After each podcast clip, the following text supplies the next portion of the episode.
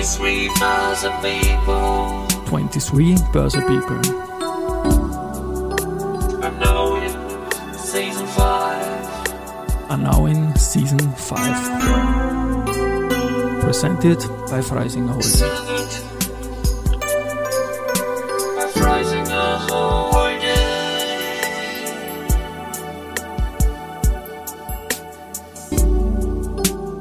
herzlich willkommen wieder zur Serie 23 Börse People. Und diese Season 5 der Werdegang und Personality Folgen ist presented by Freisinger Holding.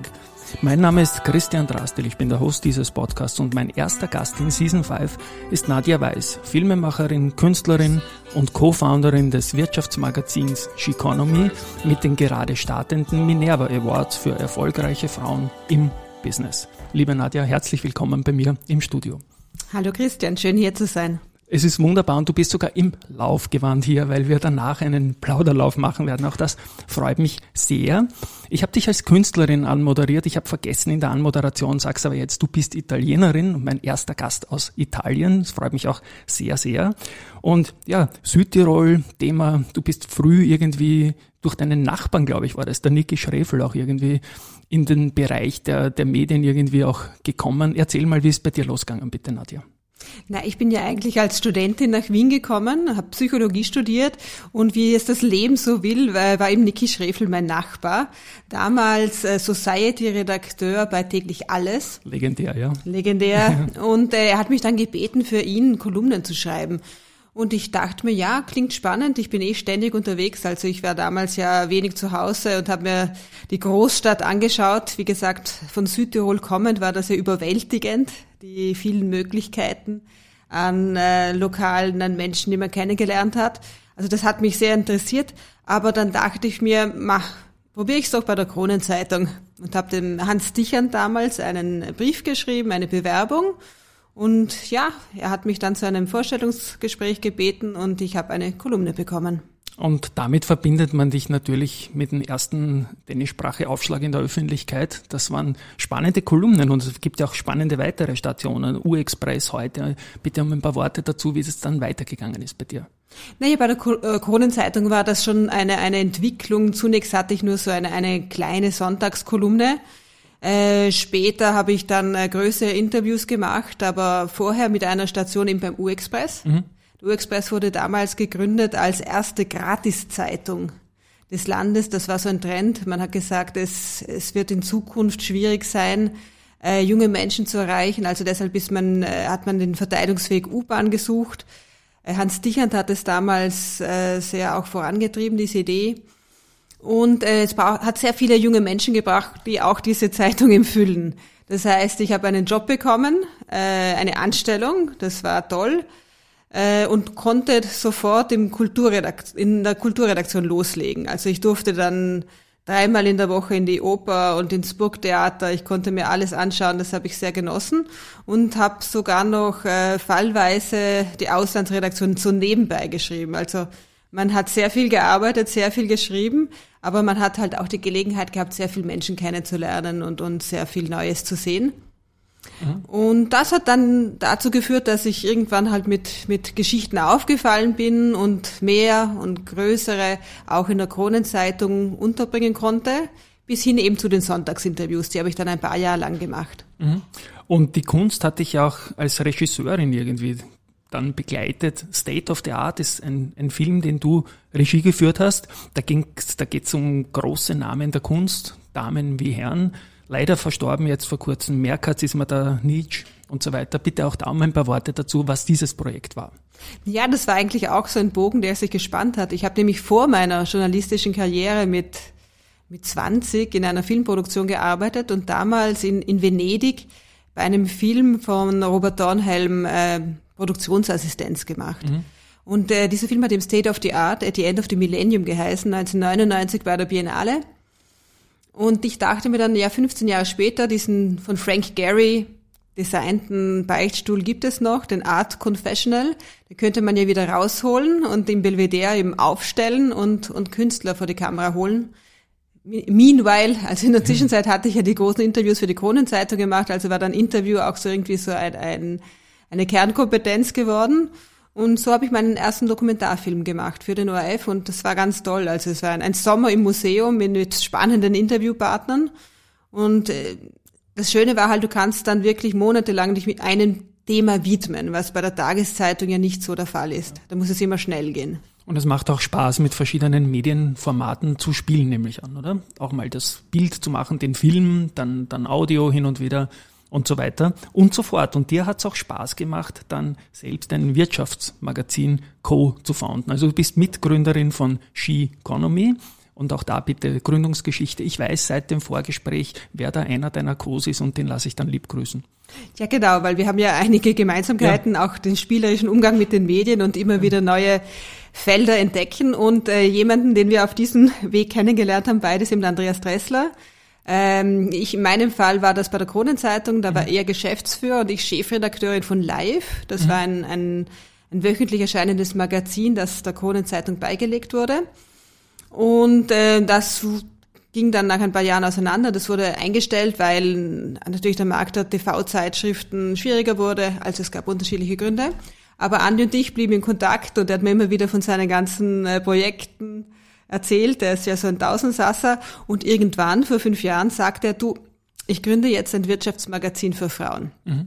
Würde dir das interessieren? Ich sagte, Andi, ich habe immer schon, ich habe viel immer gehört von dir an, an, an Ideen, aber das interessiert mich jetzt wirklich. Tatsächlich, da bin ich dabei. Mhm. Und das ging so mit Handschlag. Ich gesagt, ja, zähl auf mich. Und äh, das hab, haben wir dann auch alle so gehalten. Es war dann nach drei, vier Monaten am Markt das Produkt, ja. Ja, der, der Andi ist ein großer Gründer. Ich habe ihn jetzt nicht in der Gründungsgeschichte. Ich gehe da zurück, auch bei mir nur ganz kurz, weil die Auflage ist da. Mitte der 90er Jahre Wirtschaftsblatt. Der Andi war da einer der Ideengeber dazu. Ich bin sechs Monate später dazu gestoßen und wir haben uns super verstanden und ich freue mich, wenn wir uns mal wieder sehen, Andi, wenn man diesen, wenn du diesen Podcast dann hörst. Gut, Sheconomy ähm, ist rasch glaube ich, relevant geworden, sage ich jetzt mal zumindest in meiner Bubble und ich kann ja nur von meiner Bubble sprechen. Das ist ein Medium, äh, das auch Print erscheint. Bitte kurz zum Erscheinungszyklus und dann kommen wir noch natürlich zum ganz großen Award Minerva, ich habe ihn noch angekündigt. Aber wie oft erscheint Minerva? Ah, nicht Minerva, sondern Sheconomy, Entschuldigen, als ja. Printprodukt. Jetzt hat sie mich angeschaut, genau. Nein, Sheconomy als Printprodukt ja. erscheint viermal im Jahr. Ja. Und das war so der Ausgangspunkt unserer unseres, unserer Plattform. Und wie gesagt, ähm, das Investment beim Andy hat mich ja auch deshalb überzeugt, weil er ein erfahrener Verleger ist. Mhm. Da wusste ich, dass das kommt wirklich raus und hat einen Qualitätsanspruch. Er kennt das Geschäft, also er kann das stemmen. Ist ja nicht so einfach. Und wir konnten sofort, also das hat eigentlich der Andi schon äh, gleichzeitig mit den Gesprächen mit mir gemacht, die Michaela Ernst gewinnen, mhm. die das ganz toll als Chefredakteurin ähm, konzipiert hat und bis jetzt auch leitet.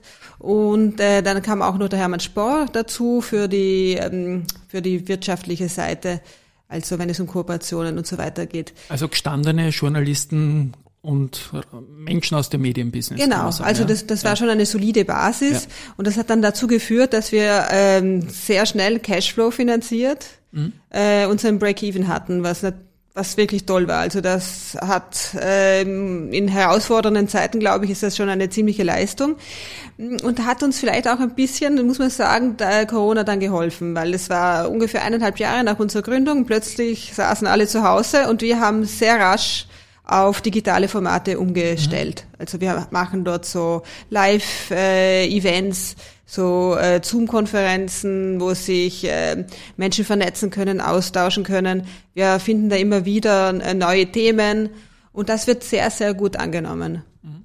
Und eigentlich aus dem heraus dachte ich mir, es wäre auch schön, einmal im Jahr zumindest einen schönen großen Live-Event zu haben, wo man sich wieder sieht, ja. Und äh, wo einmal Frauen vor den Vorhang geholt werden und auch Menschen, die es fördern, dass Frauen mehr anerkannt werden für ihre Leistungen in der Wirtschaft. Das ist ja so der Grundgedanke von Sheconomy, dass es ja sehr, sehr viele Frauen auch in Österreich oder im ganzen Dachraum gibt, die Firmen leiten, die Firmen gründen. Gerade bei den Familienunternehmen ist es ja eklatant, aber man liest und hört von ihnen in der Relation sehr wenig. Mhm. Das wollten wir eben ändern. Und dieses Ski ist natürlich mit dem englischen SHE geschrieben. Mir spielt es aber auch immer wieder mit dem Brand herum, so wie SKI, Ski Da gibt's glaube ich, im Winter eine eigene Zone in, auf der Webseite, die heißt G-Economy, was ich ja genial finde als Wortspiel verliebter Mensch. Aber du hast schon angekündigt, ein physischer Event.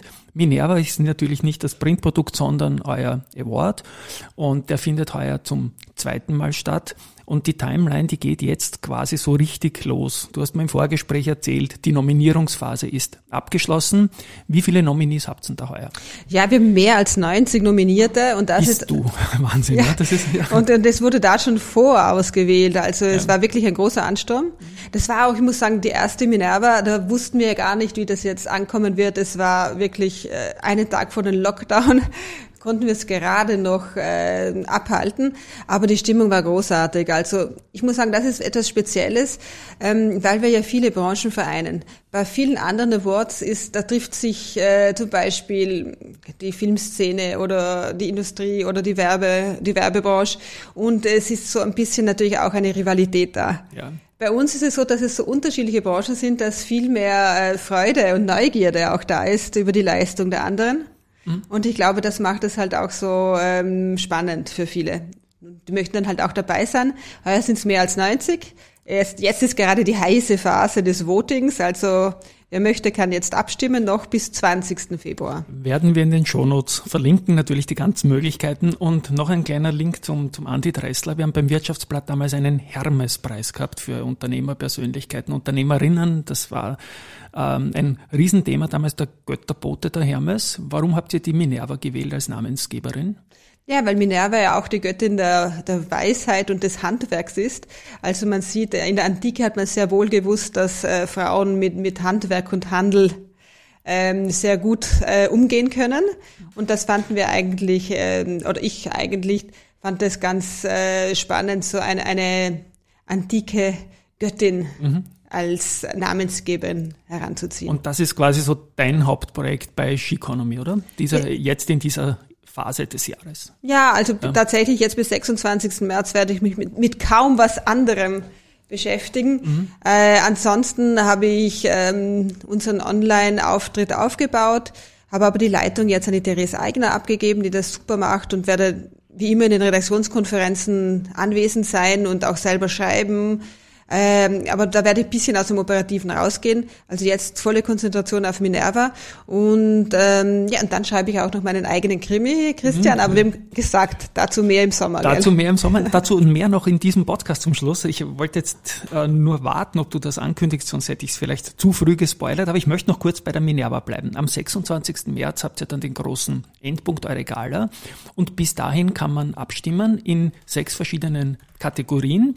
Und da gibt's auch eine Kategorie, die heißt Finance. Und da habe ich nachgeschaut, wer im Vorjahr gewonnen hat und ein feines Team gefunden. Ein feines Finance-Team, nämlich das Frauennetzwerk der FMA. Super, dass das mal ausgezeichnet worden ist, dieses Netzwerk, weil die FMA ist stark frauenorientiert und ich sehe ja generell, wie du auch gesagt hast, und das war sicherlich schon in zehn Podcasts hier Thema, dass Frauen in der Wirtschaft einfach äh, in Teams risikomindernd sind und ganz, ganz solide und Minerva passt perfekt mit der Weisheit. Also dazu möchte ich gratulieren.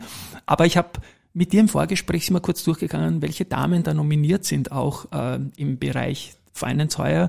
Und da darf ich jetzt mal nennen, ganz kurz, die Gerda Holzinger Burgstaller, Erste Bank Österreich natürlich, dann die Hertha Stockbauer, die Vorstandsvorsitzende von der BKS, die im Vorjahr 90. Geburtstag mit dem Unternehmen gefeiert hat. Ja, sie war natürlich nicht die ganze Zeit dabei. Oder sie ist eine der, der legendären äh, CEOs im, im österreichischen Kapitalmarkt auch. Dann eine Topmanagerin von der Immofinanz, die ich selber nicht kenne, die Frau Müller-Stingl. Und natürlich auch die Larissa Krawitz ist mir aufgefallen, eine, eine Podcaster- und Blogger-Kollegin. Und bei ihrem Papa habe ich mal gearbeitet, bei Mike. Also bin gespannt, wer gewinnt. Und zu den anderen Kategorien äh, vielleicht auch noch ein paar Worte. Wie die anderen fünf Kategorien. Jetzt nicht keine Namen, sondern wie ihr die Kategorien aufgefächert habt. Ja, im Finance, das ist natürlich für dich äh, sehr interessant, Ja. weil du da eine große Kenntnis der Protagonistinnen hast. Und ich freue mich, dass wir auch heuer wieder ganz tolle Persönlichkeiten gefunden haben. Ist keine Selbstverständlichkeit, der Finanzmarkt ist sicher noch äh, einer jener, eine jener Branchen, wo Frauen unterrepräsentiert sind, aber es kommt Änderung hinein. Also es, ich habe gesehen, es gibt ganz, ganz tolle Shootingstars auch, die jetzt nachrücken und die wollen wir auch feiern. Ähm, die anderen äh, Kategorien sind auch am Branchen orientiert zum Teil. Also da ist zum Beispiel der Tech-Bereich. Ja, da gibt es die Frauen, die in, eben in, in Tech-Unternehmen tätig sind oder auch forschend tätig sind. Dann gibt es äh, die Kategorie äh, Sustainability, Social Entrepreneurship. Wo, da gibt es äh, Unternehmen, die zum Beispiel Modelle entwickelt haben, wie mit ähm, wie man äh, wohl gemeinnützige Projekte mit dem Umsatz unterstützen kann oder sie haben Technologien entwickelt, um unsere Welt eben ein bisschen fairer und äh, nachhaltiger zu gestalten. Also da sind ganz spannende Ansätze drinnen. Dann gibt's die Startups und die Shooting Stars. Das sind eben alle jene. Und da muss ich eben sagen, wir sind nicht äh, altersdiskriminierend, weil man glaubt immer, Startups und, und Shooting Stars gibt's nur in, in, in äh, den ersten Unternehmerjahren. Es gibt auch Menschen jenseits der 50 und 60, die ganz tolle Ideen haben und, und auch das können Shooting Stars sein. Das ist mir irgendwie ein Anliegen, mal zu erwähnen. Unbedingt. Ja. Ich, ich freue mich immer, immer solche Zusatzinputs zu haben. Ja. Die, ja. Dann, dann gibt es noch die, die Role Models und die Female Leader. Da haben wir praktisch jene Frauen, die wirklich an der Spitze äh, von Unternehmen stehen oder von ihrem eigenen von ihrem eigenen Unterfangen und äh, eben Führungsqualitäten zeigen und Vorbilder sind eben Role Models. Und dann gibt's die Community. Die Community ist bei uns riesig. Also da haben wir auch die Kategorie wirklich, obwohl wir noch ausgedünnt haben, am meisten Einreichungen. Aber das heißt einfach, dass wir sehr viele Netzwerke haben, die bei uns andocken äh, und sehr viele Plattformen. Das sind von, von den Juristinnen bis hin auch wir hatten äh, die, die Fondsmanagerinnen immer bei uns, also da gibt es aus den unterschiedlichsten Bereichen äh, Einreichungen. Mhm. Da möchte ich dazu sagen, ähm, du hast recht, es sind zu wenige Frauen in der Finanzbranche, aber gerade die Fondsmanagerinnen sind relativ stark aus den genannten Gründen, weil man in der Long Run einfach weniger Fehler macht, vielleicht weniger positive Ausreißer nach oben, aber viel weniger positive Aus negative Ausreißer nach unten, was in Summe zu einem super Ergebnis für Frauen im Fondsmanagement führt, was einfach immer wieder gesagt gehört auch, dass die einfach einen Top Job tun. In welcher Kategorie habt ihr die meisten Nominierungen, Nadja? Ja, in der Community. Community. Das Dann heißt habe ich das eh richtig Ja, genau, ja. eben Ja. die Plattformen und äh,